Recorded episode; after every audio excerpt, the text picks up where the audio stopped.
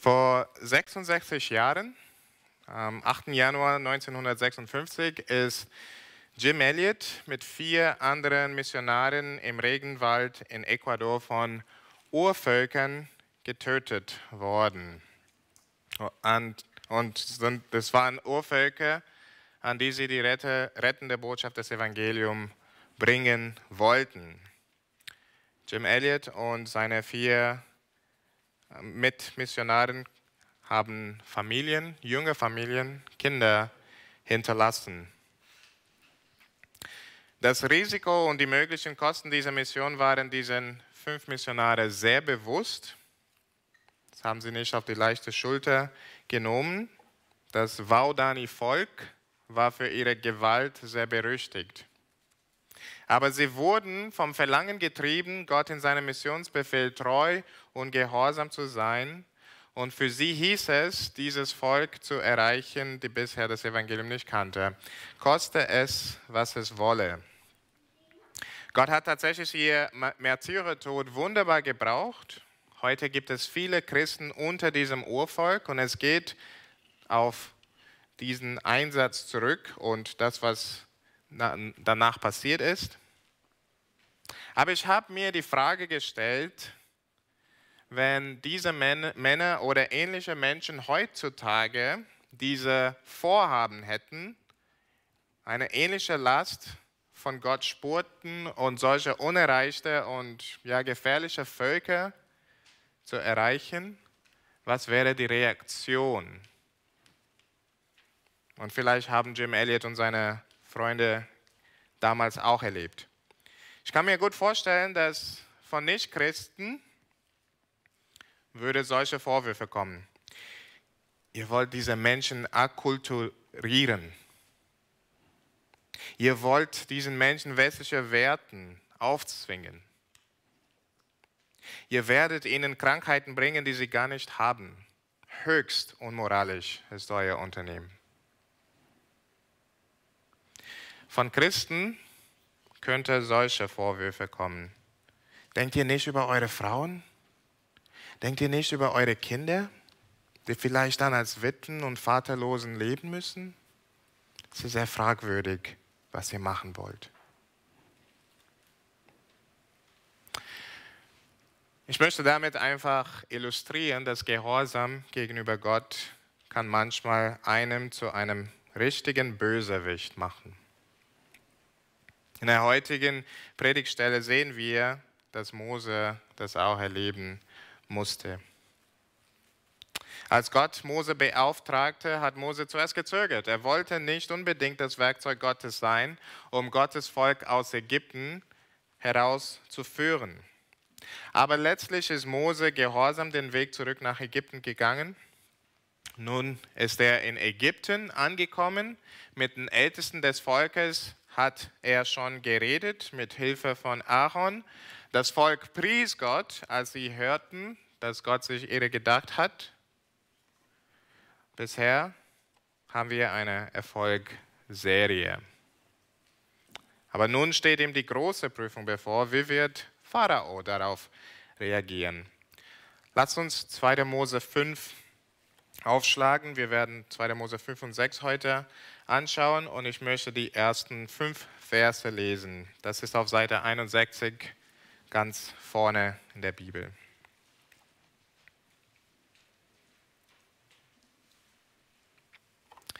Danach gingen Mose und Aaron hin und sprachen zum Pharao.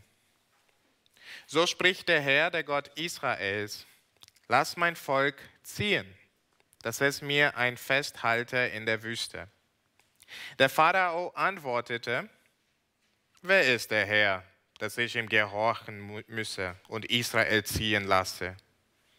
Ich weiß nichts von dem Herrn, will auch Israel nicht ziehen lassen. Sie sprachen, der Gott der Hebräer ist uns erschienen, so lass uns nun hinziehen, drei Tage Reisen weit in die Wüste und dem Herrn, unserem Gott, opfern, dass er uns nicht schlage mit Pest oder Schwert. Da sprach der König von Ägypten zu ihnen, Mose und Aaron, warum wollt ihr das Volk von seiner Arbeit freimachen? geht hin an eure Dienste. Weiter sprach der Pharao, siehe, sie sind schon mehr als das Volk des Landes und ihr wollt sie noch feiern lassen von ihrem Dienst. Es ist wichtig, dass wir hier verstehen, was für eine ähm, Idee Menschen von Pharao hatten, was Pharao selbst als Idee von sich selbst hatte. Der Pharao ist nicht nur der König Ägyptens. Er ist Besitzer des Landes Ägyptens. Er ist der höchste Gesetzgeber. Er ist der Beschützer der Fronten und der Grenzen. Und er galt tatsächlich als Vertreter der Götter auf Erden und fungierte als Vermittler zwischen den Göttern und den Menschen. Der war tatsächlich ein Gottmensch in der Vorstellung der Ägypter.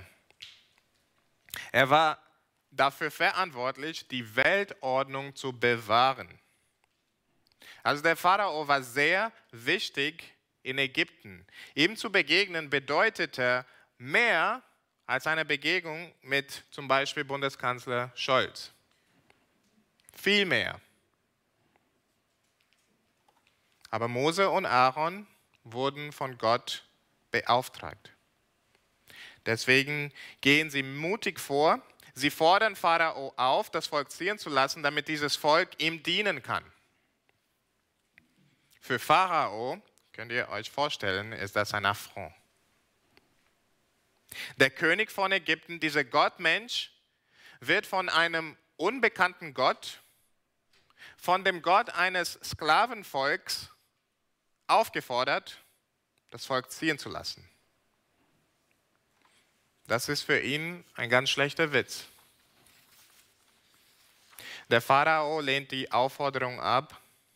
Er nennt zwar soziale und politische Gründe in Verse 4 und 5, aber vor allem bietet er diesem Gott die Stirn.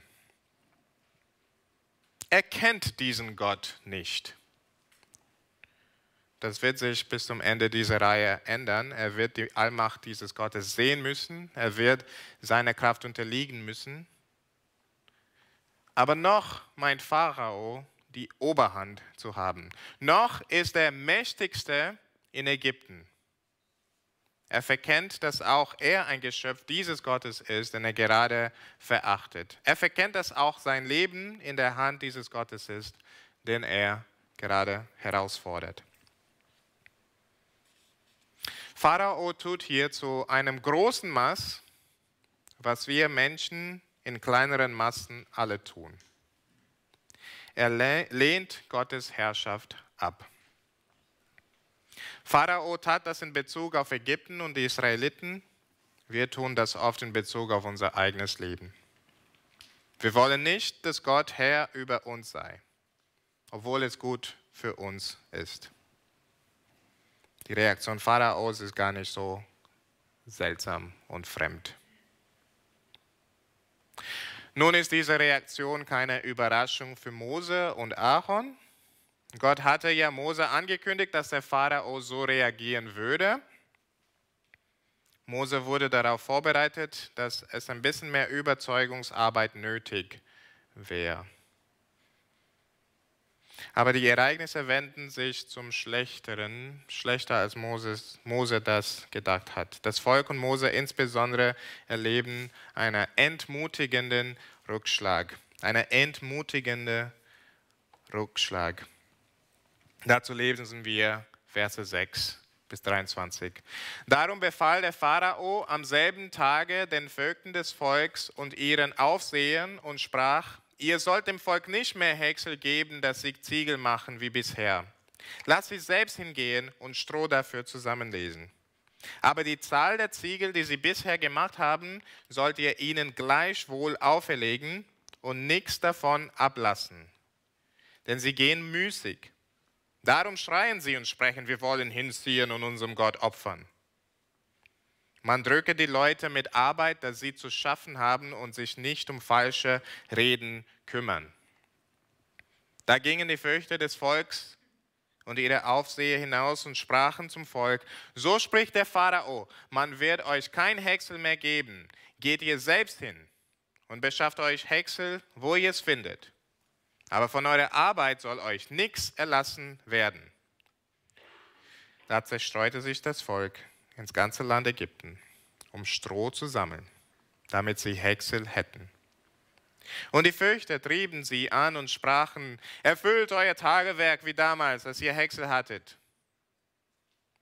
Und die Aufseher aus den Reihen der Israeliten, die die Vögte des Pharao über sie gesetzt hatten, wurden geschlagen und es wurde zu ihnen gesagt, warum habt ihr nicht auch heute euer festgesetztes Tagewerk getan wie bisher? Da gingen die Aufseher der Israeliten hin und schrien zu dem Pharao, warum verfährst du so mit deinen Knechten? Man gibt deinen Knechten kein Häcksel und wir sollen dennoch die Ziegel machen, die uns bestimmt sind? Und siehe, deine Knechte werden geschlagen und du versündigst dich an deinem Volke. Der Pharao sprach, ihr seid müßig, müßig seid ihr. Darum sprecht ihr, wir wollen hinziehen und dem Herrn opfern. So geht nun hin und tut euren Frondienst. Hexe soll man euch nicht geben, aber die Anzahl Ziegel sollt ihr schaffen. Da sahen die Aufseher der Israeliten, dass es mit ihnen übel stand, weil man sagte, ihr sollt nichts ablassen von dem Tagewerk an Ziegel. Und als sie von dem Pharao weggingen, begegneten sie Mose und Aaron, die da standen und auf sie warteten, und sprachen zu ihnen, der Herr richte seine Augen wider euch und strafe es, dass ihr uns in Verruf gebracht habt vor dem Pharao und seinen Großen und habt ihnen so das Schwert in ihre Hände gegeben, uns zu töten. Mose aber kam wieder zu dem Herrn und sprach, Herr, warum tust du so übel an diesem Volk? Warum hast du mich hergesandt? Denn seitdem ich hingegangen bin zum Pharao, um mit ihm zu reden, in deinen Namen, hat er das Volk noch härter geplagt und du hast dein Volk nicht gerettet. Mose und Aaron sind von der Audienz sicherlich noch zuversichtlich hervorgegangen.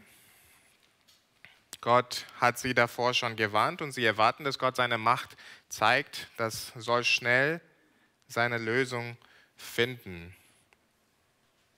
Was sie wohl nicht erwartet haben, ist, dass die Lage schlechter wird, bevor es besser wird. Denn Pharao findet einen Weg, wie er das Volk gegen Mose aufhetzt. Er erschwert die Arbeit der Israeliten dadurch, dass er den Israeliten die Ressourcen für ihre Arbeit nicht mehr bereitstellt. Sie müssen selbst drum kommen. Die erwartete Menge, die Tagesleistung, die sie am Ende jeden Tages vorzeigen sollen, bleibt aber unverändert. Und der Plan Pharao scheint zum einen zu sein, das Volk durch viel Arbeit von dem Gerede über Befreiung und Erlösung schnell wieder abzulenken und zum anderen Mose unbeliebt zu machen und ihn dadurch zu entmutigen. Wie erwartet stellt sich heraus, dass die gesetzte Tagesleistung nicht mehr zu schaffen ist. Die Aufseher des Volkes werden geschlagen, weil die geforderte Tagesleistung eben nicht erreicht wird. Auch sehr schlau, die Aufseher dafür zu strafen, denn sie können auch wirklich schlechte Stimmung und Hetze unter ihren Arbeitern verbreiten. Die Verhandlungen mit Pharao sind nicht erfolgreich, er bleibt unnachgiebig. Letztlich erreicht der Pharao das, was er wollte. Mose, Mose ist der böse Wicht. Er ist der Bringer des Unglücks.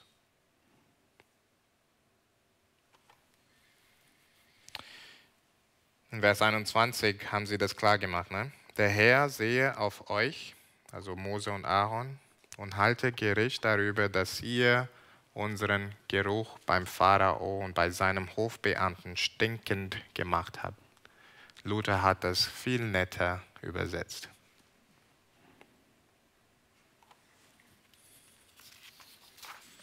Kannst du es dir vorstellen, was das bei Mose auslöste?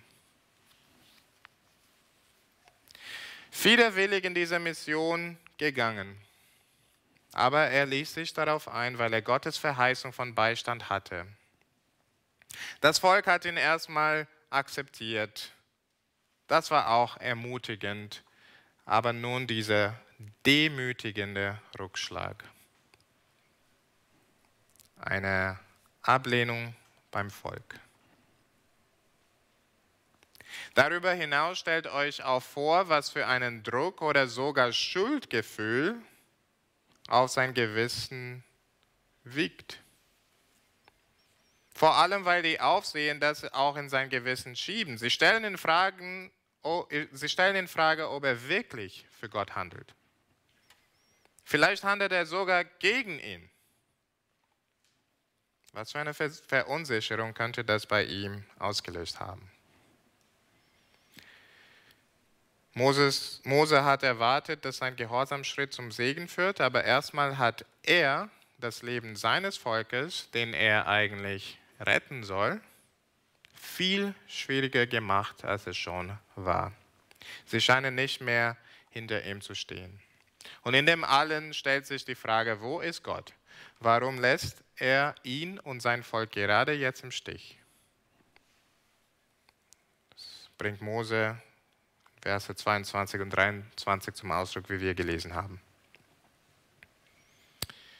Ihr Lieben, kennt ihr Situationen, wo ihr das Richtige tun wollt und den Weg des Gehorsams geht, aber es geht stattdessen nach hinten los?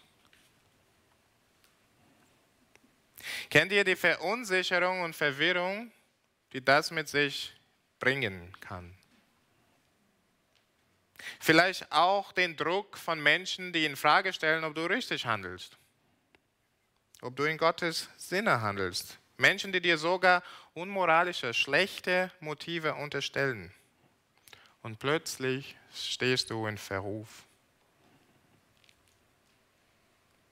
Und das genau nachdem du gehorsam warst. Und auf den Eingriff Gottes gehofft hast. Vielleicht ging es uns so, als wir versucht haben, in der Arbeit ehrliche Geschäfte zu machen, aber wir würden dafür zur Rede gestellt. Vielleicht kehrte uns ein guter Freund oder sogar ein Verwandter den Rücken, weil wir sie auf die Wahrheit hingewiesen haben. Manchmal gehen uns die Vorwürfe auch wirklich zu Herzen, weil uns andere Menschen falsche Motive und unmoralisches Handeln vorwerfen, gerade da, wo wir versuchen, Gott zu gefallen. Etwa, wenn wir als lieblos abgestempelt werden, weil wir eine biblische Ethik vertreten. Oder wenn wir als engstirnig, gehässig oder ähnliches bezeichnet werden, weil wir glauben, dass es nur einen Weg zur Errettung und zum ewigen Leben gibt und wir äh, rufen Menschen auf, diesen Weg zu nehmen. Wie intolerant. Und viele Menschen knicken unter solchem Druck ein. Viele werden niedergeschlagen und stehen nicht mehr auf. Viele verlieren den Mut und gehen nicht mehr voran. Viele lassen sich von Entmutigung auch lähmen.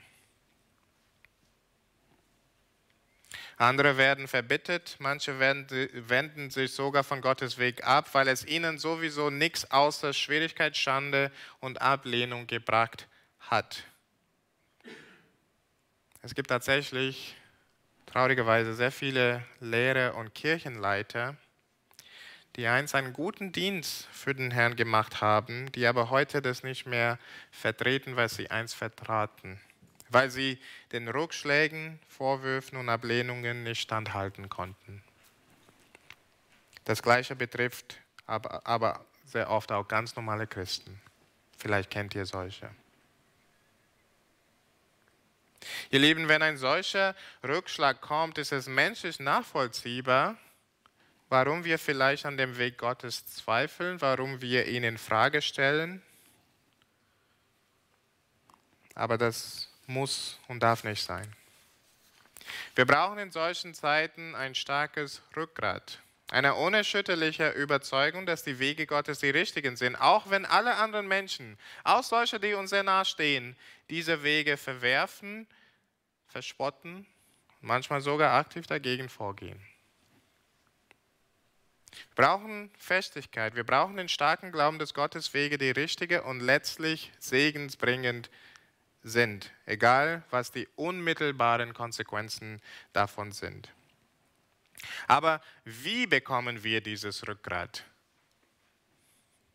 Woher kommt nach einem entmutigenden Rückschlag erneuter Mut?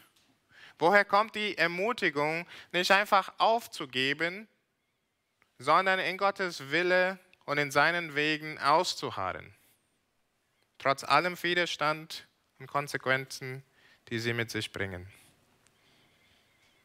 Ich glaube, der Text gibt uns hier eine Antwort. Wir brauchen die Ermutigung durch Gottes Wort.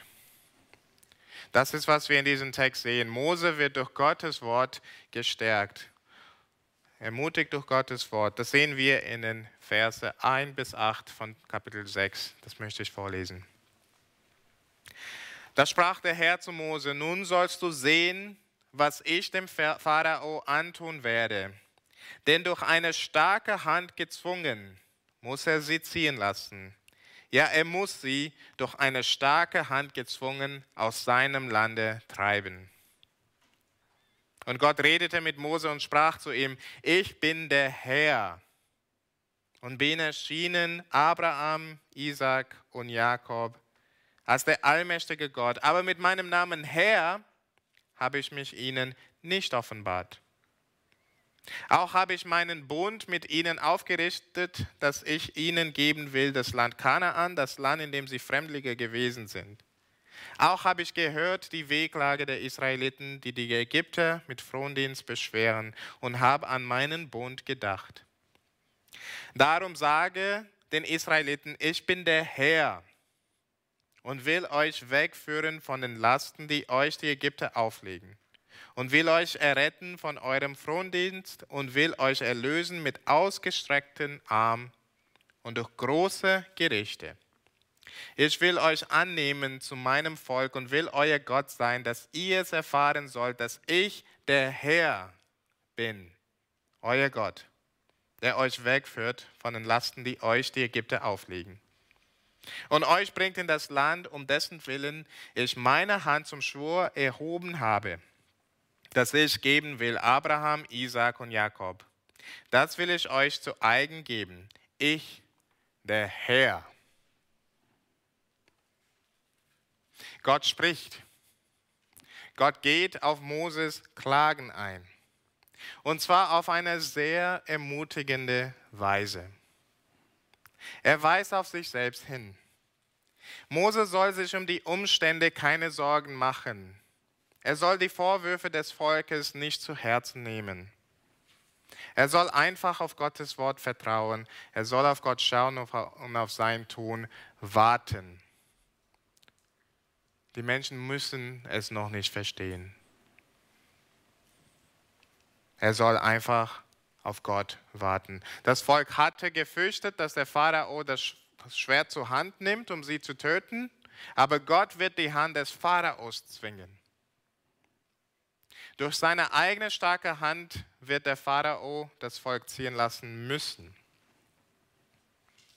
Und daraufhin wiederholt Gott nochmal seine Verheißung, seinen Plan.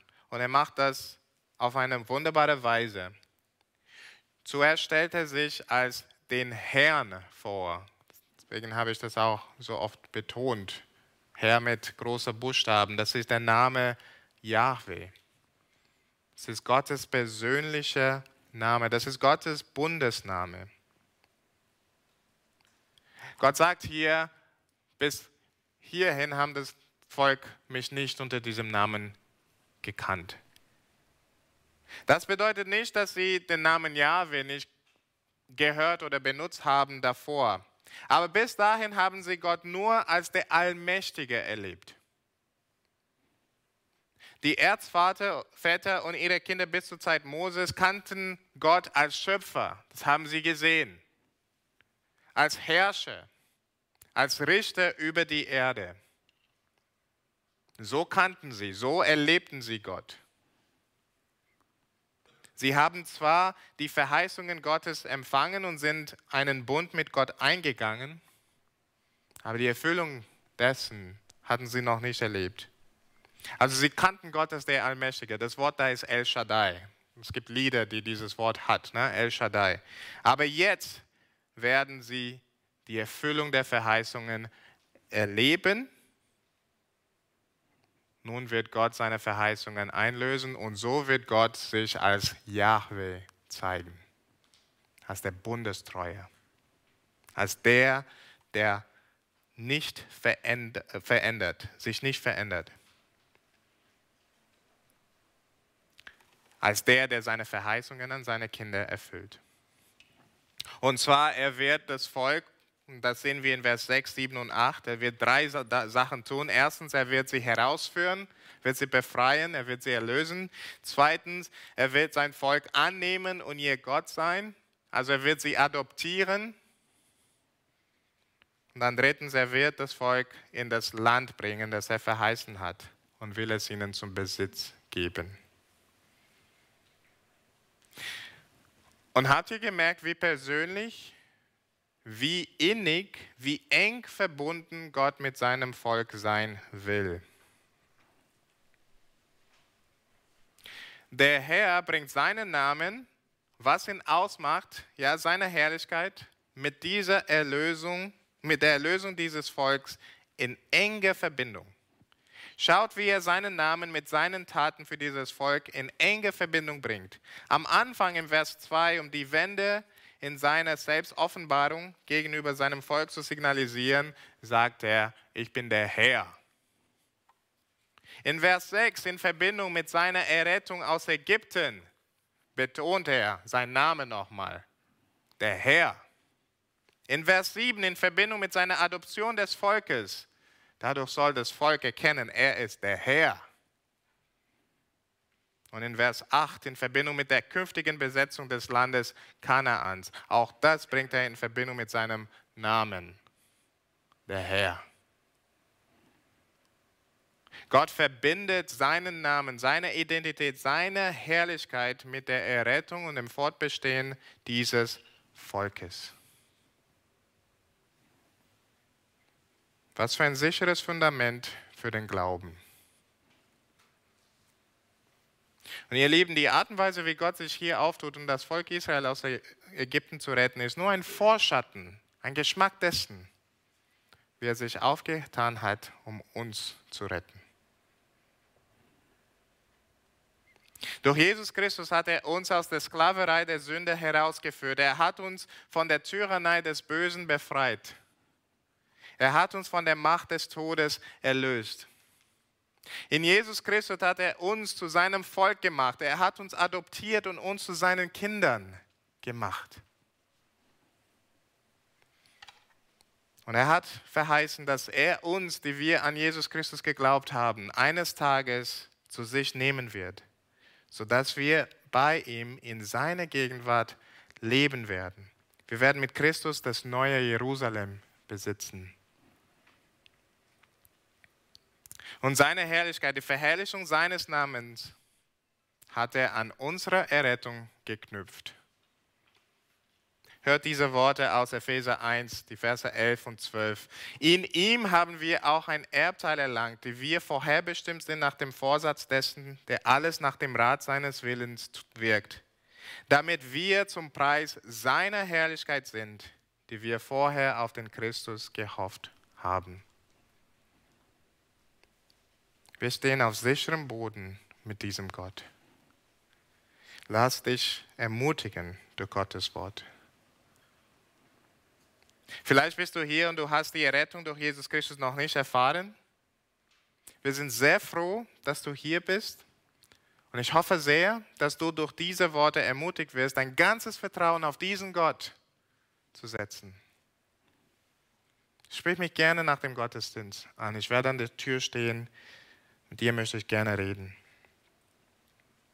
Viele hier haben erfreulicherweise die Rettung durch Jesus Christus erfahren.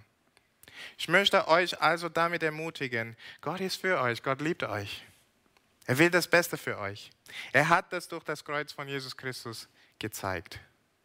Wir können ihm vertrauen, wenn er von uns schwierige Dinge fordert. Wenn der Weg des Gehorsams schwierig ist, wenn das Befolgen seines Willens uns in die Klemme bringt mit Menschen und Umständen. Lass dich durch Gottes Wort zusichern. Er hat seine Macht schon bewiesen. El Shaddai. Aber er hat auch seine Liebe, seine Treue bewiesen, der Gott Yahweh. Du stehst auf sicheren Boden, wenn du auf ihn vertraust. Und du wirst am Ende auf der richtigen Seite der Geschichte stehen. Das ist unser Wunsch, ne? auf der richtigen Seite der Geschichte zu stehen. Und das wird auch sein. Egal wie die Menschen um dich herum heute auf diese Wege reagieren. Denn Gott wird eines Tages Gerechtigkeit, Segen und Frieden vollkommen aufrichten auf Erden. Er wird das vollenden, was er gestattet hat. Das hat er versprochen. Das kann er tun und das will er tun. Denn er ist nicht nur Gott der Allmächtige, sondern Gott der Bundestreue, der Unveränderliche. Lass dich durch Gottes Wort, durch seine Verheißungen ermutigen. Mose wurde durch Gottes Wort ermutigt. Aber es blieb nicht lange. Schaut mit mir die nächsten Verse und da kommen wir zu dem vierten Punkt. Die Verse 9 bis 13 möchte ich jetzt lesen. Mose sagte das den Israeliten, aber sie hörten nicht auf ihn vor Kleinmut und harter Arbeit. Da redete der Herr mit Mose und sprach, geh hin und rede mit dem Pharao, dem König von Ägypten, dass er Israel aus seinem Lande ziehen lasse. Mose aber redete von dem Herrn und sprach, siehe, die Israeliten hören nicht auf mich, wie sollte denn der Pharao auf mich hören? Dazu bin ich ungeschickt zum Reden. So redete der Herr mit Mose und Aaron und ordnete sie ab an die Israeliten und an den Pharao, den König von Ägypten, um Israel aus Ägypten zu führen. Mose bekommt diese Ermutigung durch Gottes Wort und er geht nochmal darauf ein. Aber die Umstände sehen kurz darauf wieder so unüberwindlich aus, dass er gleich wieder zweifelt. Und wer sind wir, mit dem Finger auf ihn zu zeigen? Geht es uns nicht auch oft so? Wie oft ist es so, dass wir neuen Mut nach einem Gespräch mit einem gläubigen Bruder oder einer gläubigen Schwester fassen? Nach der Predigt am Sonntag oder nach dem Hauskreisabend. Wir nehmen uns neu vor, mutig voranzugehen. Und dann gleich der nächste Rückschlag.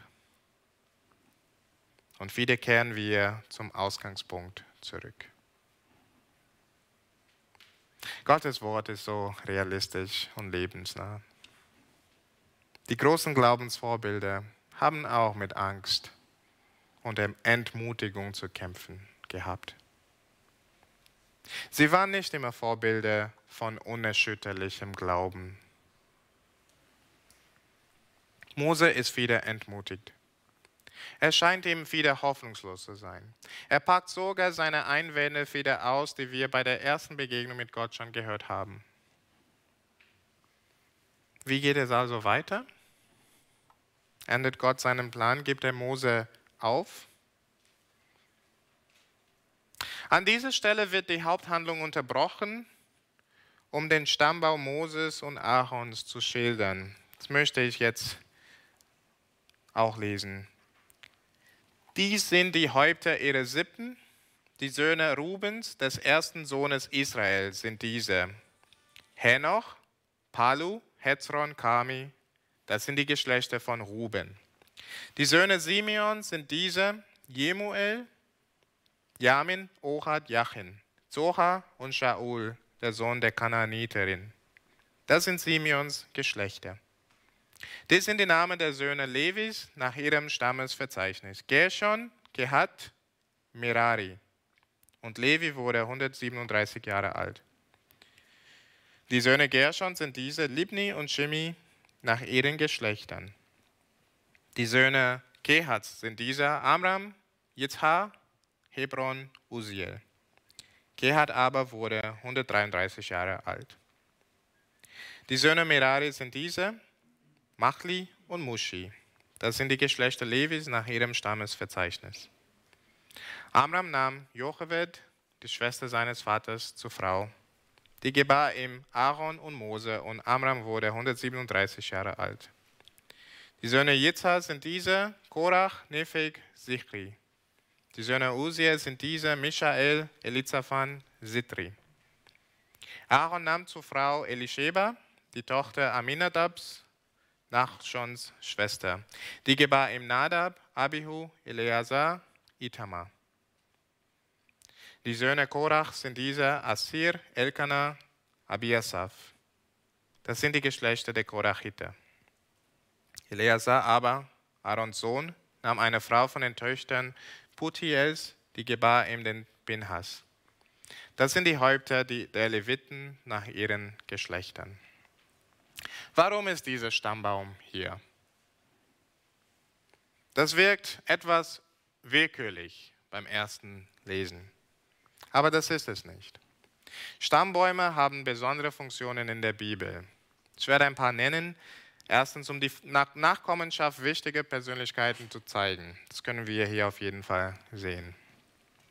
Oder um den Fokus auf bestimmte Menschen zu legen, um sie näher vorzustellen. Und normalerweise vor dem Start ihrer Aufgabe, ihrer Hauptaufgabe. Stammbäume verbinden auch oft große Persönlichkeiten der Heilsgeschichte, um die Kontinuität von Gottes Wirken zu zeigen.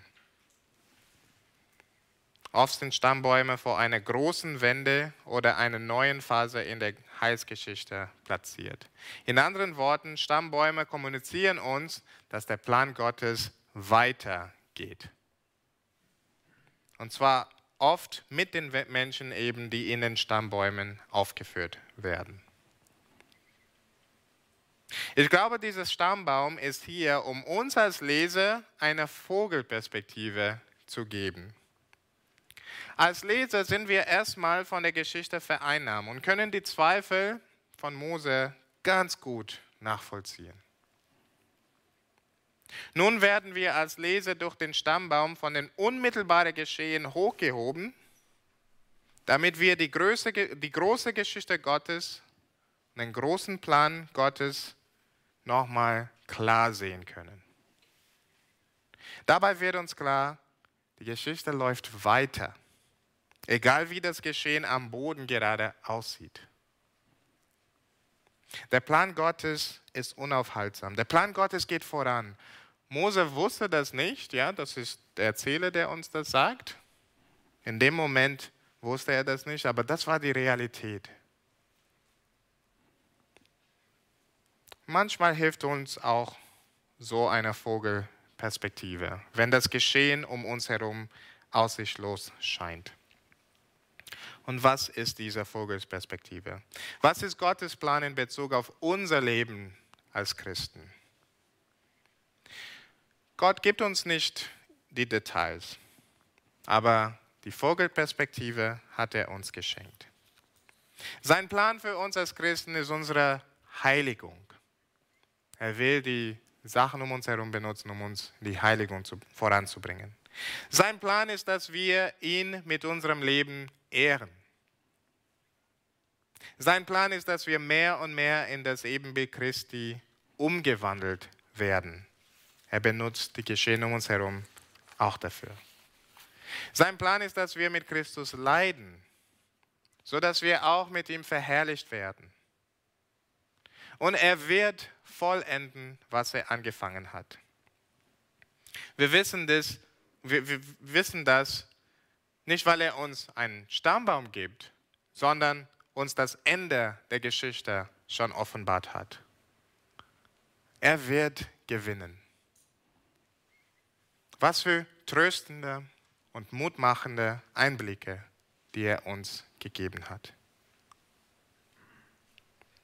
Was hat das aber mit dem bisher Gesagten zu tun? Schaut auf Vers 26 bis 30. Das sind Aaron und Mose, zu denen der Herr sprach. Führt die Israeliten nach ihren Scharen geordnet aus Ägyptenland. Sie sind es, die mit dem Pharao, dem König von Ägypten, redeten, um die Israeliten aus Ägypten zu führen. Das sind Mose und Aaron. Und als der Herr mit Mose in Ägyptenland redete, sprach er zu ihm, ich bin der Herr, sage dem Pharao, dem König von Ägypten, alles, was ich mit dir rede. Und er antwortete vor dem Herrn, siehe, ich bin ungeschickt zum Reden, wie wird denn der Pharao auf mich hören?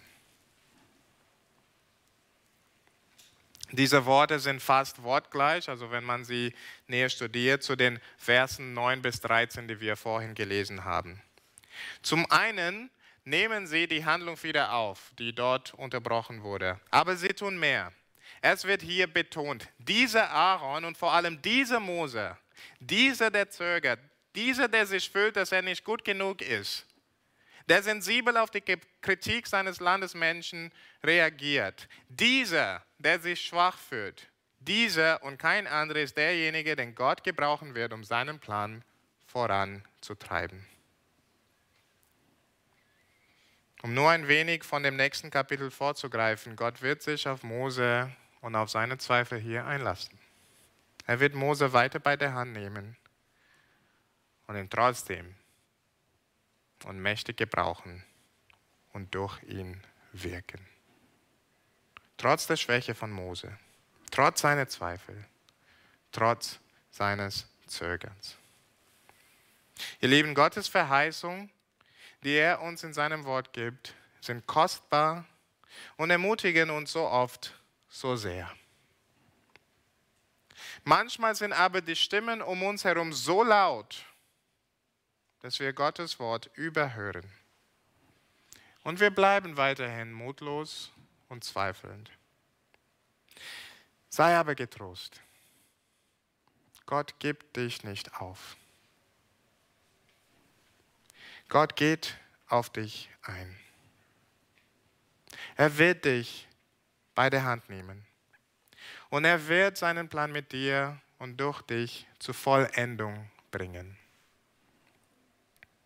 Diese Einblicke hat er uns in seinem Wort gegeben. Er wird als Sieger am Ende der Weltgeschichte dastehen und mit ihm alle, die auf ihn vertraut haben.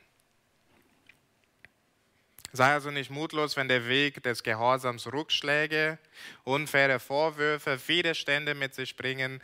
Bleibe dabei, auf Gottes Wege zu gehen. Harre in seinem Willen aus. Ich schließe mit Worten aus 1. Korinther 15, 58. Darum, meine lieben Brüder und Schwestern, seid fest und unerschütterlich und nehmt immer zu in dem Werk des Herrn, denn ihr wisst, dass eure Arbeit nicht vergeblich ist in dem Herrn. Lasst uns beten. Vater, wir danken dir für diese wunderbare äh, Verheißung, diese Aussicht, dieser Ausblick, die wir haben. Möge das uns wirklich ermutigen, auszuharren, auch wenn es unkomfortabel ist, auch wenn alle anderen nicht verstehen, was wir machen. Hilf uns wirklich beim Gutes tun nicht nachlassen, in der Hoffnung und in der Erwartung, dass du es gut machen willst. Hilf uns, unsere Augen fest auf dich zu schauen, Herr, dass wir fest bei dir bleiben. Ermutige du uns, Herr. Wir brauchen deine Ermutigung. Amen.